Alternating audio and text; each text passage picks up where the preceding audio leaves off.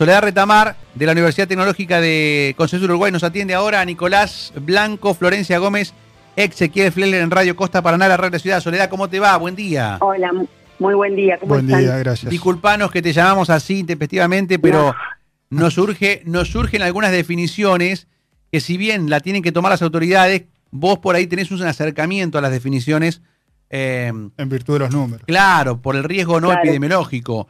Anoche charlábamos mucho con, con la gente, la, la gente nos pregunta todo el tiempo, hoy a la mañana también, eh, que hasta, sí, me imagino. hasta, Hay mucha confusión, ¿no? Hay, Claro, digamos, todavía, eh, todavía no está, el- eh, bueno, aclaremos algo, todavía no está el decreto nacional. Exacto, eso mismo estaba por decir. Todavía no está el decreto nacional. Lo que sí hay a nivel Ministerio de Salud de Nación es un enlace donde establece de cada provincia los departamentos que entrarían denom- eh, bajo esta, esta clasificación de alto riesgo y los que tendrían un riesgo moderado o moderado tirando a alto.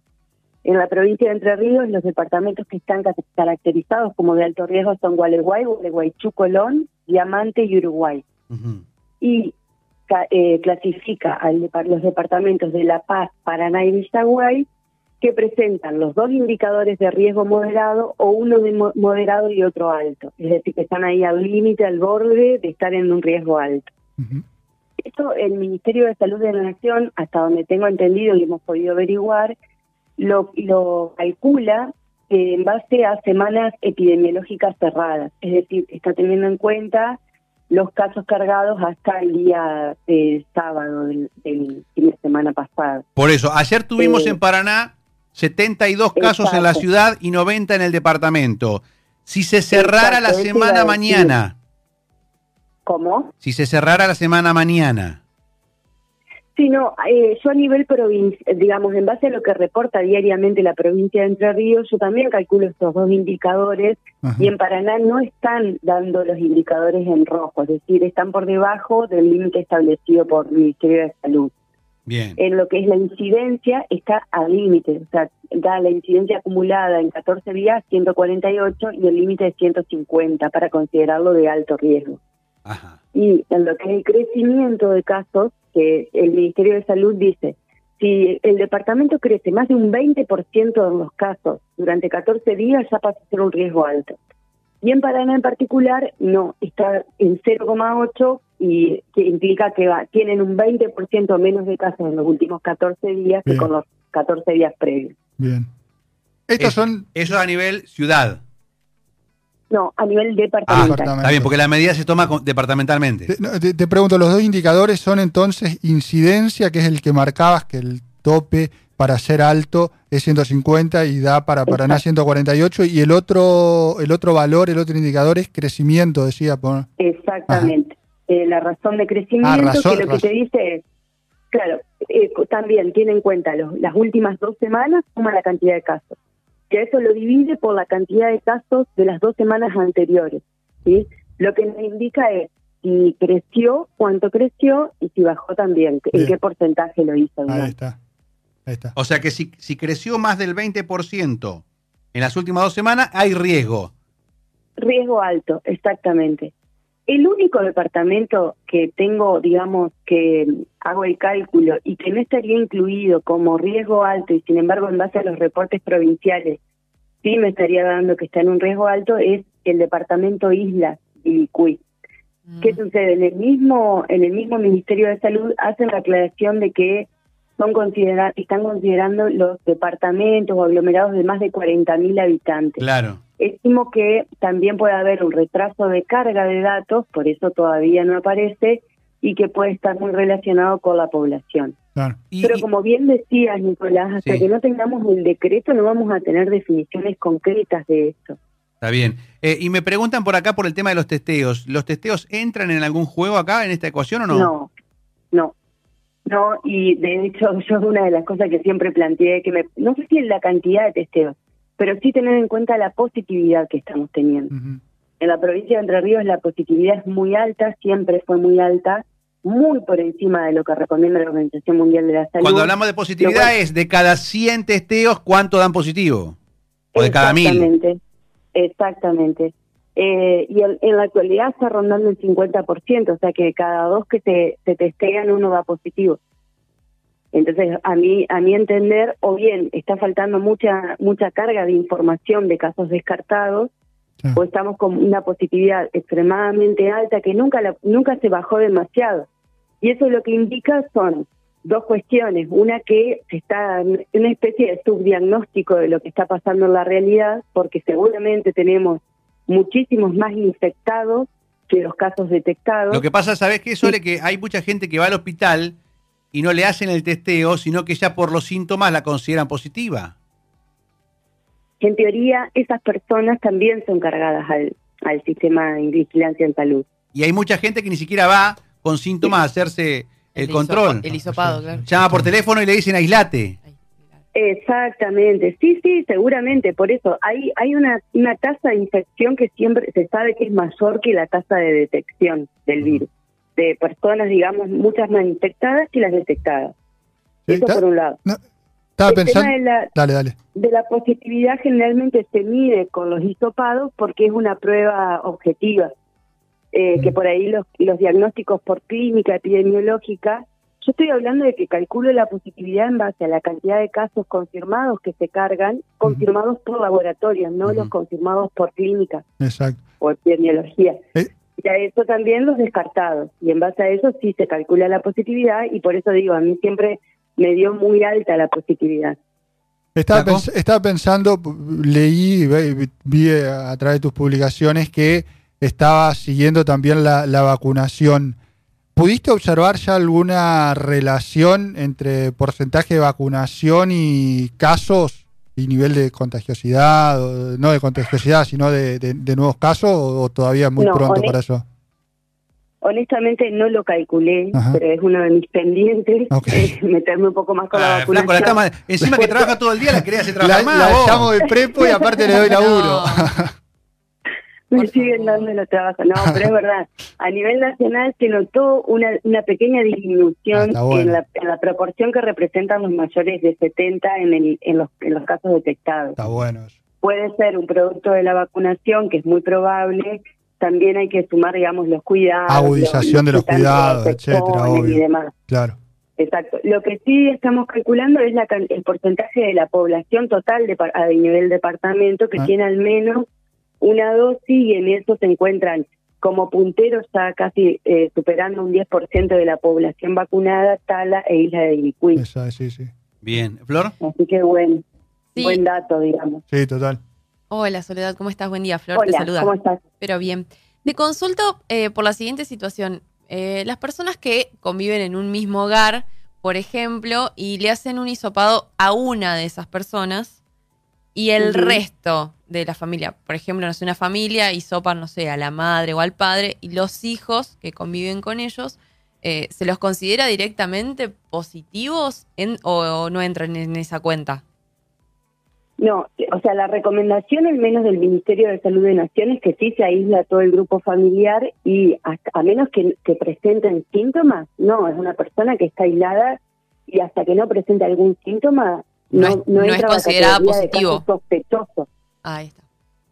Si No es- llega, si llega a presentar síntomas y considerando, digamos, el, el caso, el contacto estrecho que tiene con un caso positivo, ahí lo que se hace generalmente es confirmarlo por lo que se denomina clínica médica y epidemiológica, es decir, teniendo en cuenta los antecedentes de que está en contacto con un caso positivo y que además presenta algún síntoma, automáticamente se lo confirma como caso positivo sin hisoparlo, ni testearlo, ni nada por el estilo. Y lo que en lo que puede a afectar es que, digamos, extiende el periodo de aislamiento del grupo familiar. Claro, claro, claro. Perfecto. Eh, Soledad, a nivel nacional, medio así. eh, Soledad, muchísimas gracias. Eh. Disculpanos la, la, No, por favor. la forma, eh, no fue, que fue medio, no medio apuro. Muchas gracias. Eh. Muchísimas Un gracias. abrazo. Gracias. Soledad Retamar. Bueno, Es investigadora, investigadora de la UTN. Nos atiende Carlos Bantar, el director del Hospital San Martín de la Ciudad de Paraná. Doctor Nicolás Blanco lo saluda aquí en eh, Radio Costa Paraná, la radio de la ciudad, junto a Florencia Gómez y Ezequiel Flisler. Buen día, ¿cómo le va? ¿Cómo le va, Nicolás? Bien, gracias por atender. Bueno, me, me va más o menos, en realidad, le voy a decir la verdad. Me va más o menos. Estoy bastante, bastante enojado con algunas decisiones que se han tomado, este, porque la verdad que lo único que se restringió fue los horarios. Hablamos hace un ratito con Jorge Rashid de Provincia de Buenos Aires, nos decía que acá hay que ir a cerrar todo por 14 días, quiere botón un, un- un botón para ir abriendo y cerrando, pulsándolo, porque cada 14 días se están duplicando los casos en esta segunda ola. Sí, no, y cada 14 días en, en algunos lugares y, y en la demanda le diría que más rápido, incluso, por ejemplo, en el hospital. Los casos, eh, eh, la demanda, nosotros que somos uno de los sensores más sensibles porque colectamos todo lo que es la demanda espontánea, lo que es lo que es paciente mutualizado que concurre a las guardias de los sanatorios privados y, y- y no encuentran ahí eh, a veces la respuesta con respecto a realizarse un hisopado y demás y, y termina asistiendo a la posta del Hospital San Martín, en fin. Me decían que ayer, doctor, Me decían Sí. que ayer, me decían que ayer era, era interminable la cola esperando este Y hoy también, Nicolás, hoy Ajá. también, ¿Qué, sí. qué universo Eh, manejan y, sí. y sabe que la semana pasada eh, tuve que salir a, a- a la calle en el medio de, de- de esa cola de espera a explicarle a la gente una situación. Esto está ocurriendo en todos lados. En Buenos Aires, cinco horas de cola en los hospitales públicos y con privados totalmente colapsados. Eh, que la gente tiene una concepción como si esto fuera eh, un, eh, un kiosco de hisopado. Y por ahí lo que hay que explicar que la posta respiratoria es un sitio de atención médica. Es decir, usted viene a la posta respiratoria, se anuncia, donde tiene que consignar una serie de síntomas y datos y demás, Luego se le hace un control de signos vitales, saturación por parte de enfermería y después tiene una evaluación médica que determina o no si usted es candidato a un hisopado y después recién se realiza un hisopado y antes de eso hay que llenar una ficha epidemiológica con la denuncia correspondiente, Claro. es decir, eh, y la, entonces la gente se imagina que hace una cola para que le metan un hisopo en la nariz y, y no es así. Eh, Claro, el- trámite no es- la evaluación médica, no el hisopado. El, el trámite no es como el de la vacuna que vas en el auto y bajar a ventanilla y te ponen la vacuna. Exactamente, exactamente. Y además hay pacientes que demoran más tiempo en su atención, hay pacientes que hay que ocultar y hay pacientes que no. Hay pacientes que hay que hacerle una radiografía, hay pacientes que no, hay pacientes que hay que hacerle laboratorio o una tomografía, porque en esa evaluación Eh. aparece la potencial indicación de internación, la averiguación de sus contactos, el aislamiento de sus contactos, es decir, tampoco Sí, sí, es hay una, es una atención declaración, fija. es una declaración jurada que hay que hacer, el que tiene que llenar el médico con los datos que le tiene que aportar el, el paciente.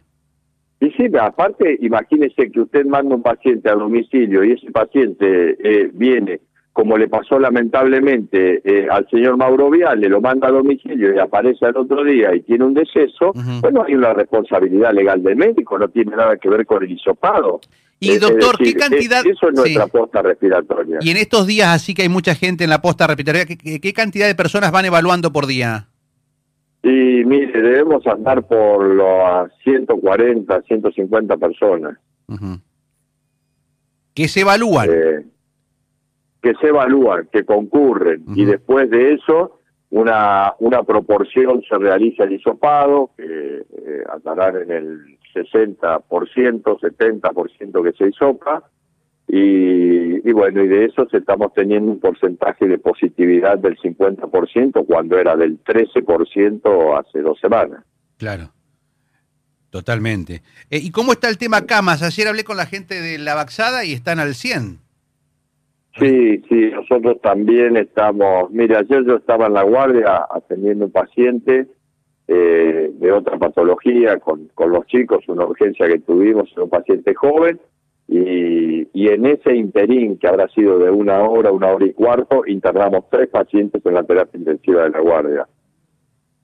Eh, porque sabe que lo que se suma es que recibimos derivaciones de otros lugares aledaños a Paraná que antes no tenían caso, por ejemplo, La Paz. Claro. Claro. Entonces tenemos eh, ya, como nosotros captamos eh, los pacientes graves de toda la zona, no solo del departamento Paraná, sino de, de otras localidades, de, de otras ciudades eh, de la costa del, del Paraná, eh, empezamos, en la medida que esos lugares también aumente y aumente la complejidad, empezamos a recibir pacientes de, de esos lugares que antes no los recibíamos con tanta frecuencia. ¿Y, y- y- y qué, y qué porcentaje le da de ocupación UTI? ¿Arriba del 80, 90? Mire, de, de, ocupación UTI nosotros tenemos en este momento la UTI general, que es otro cambio del escenario, porque esto no nos encuentra a nosotros en un hospital preparado casi exclusivamente para el COVID como el año pasado, donde habíamos cerrado nuestras puertas, teníamos la, la mitad de los quirófanos funcionando, los consultorios atendiendo solo urgencias. Hoy nos agarra con un hospital funcionando a pleno, evacuando las expectativas que la gente relegó durante un año.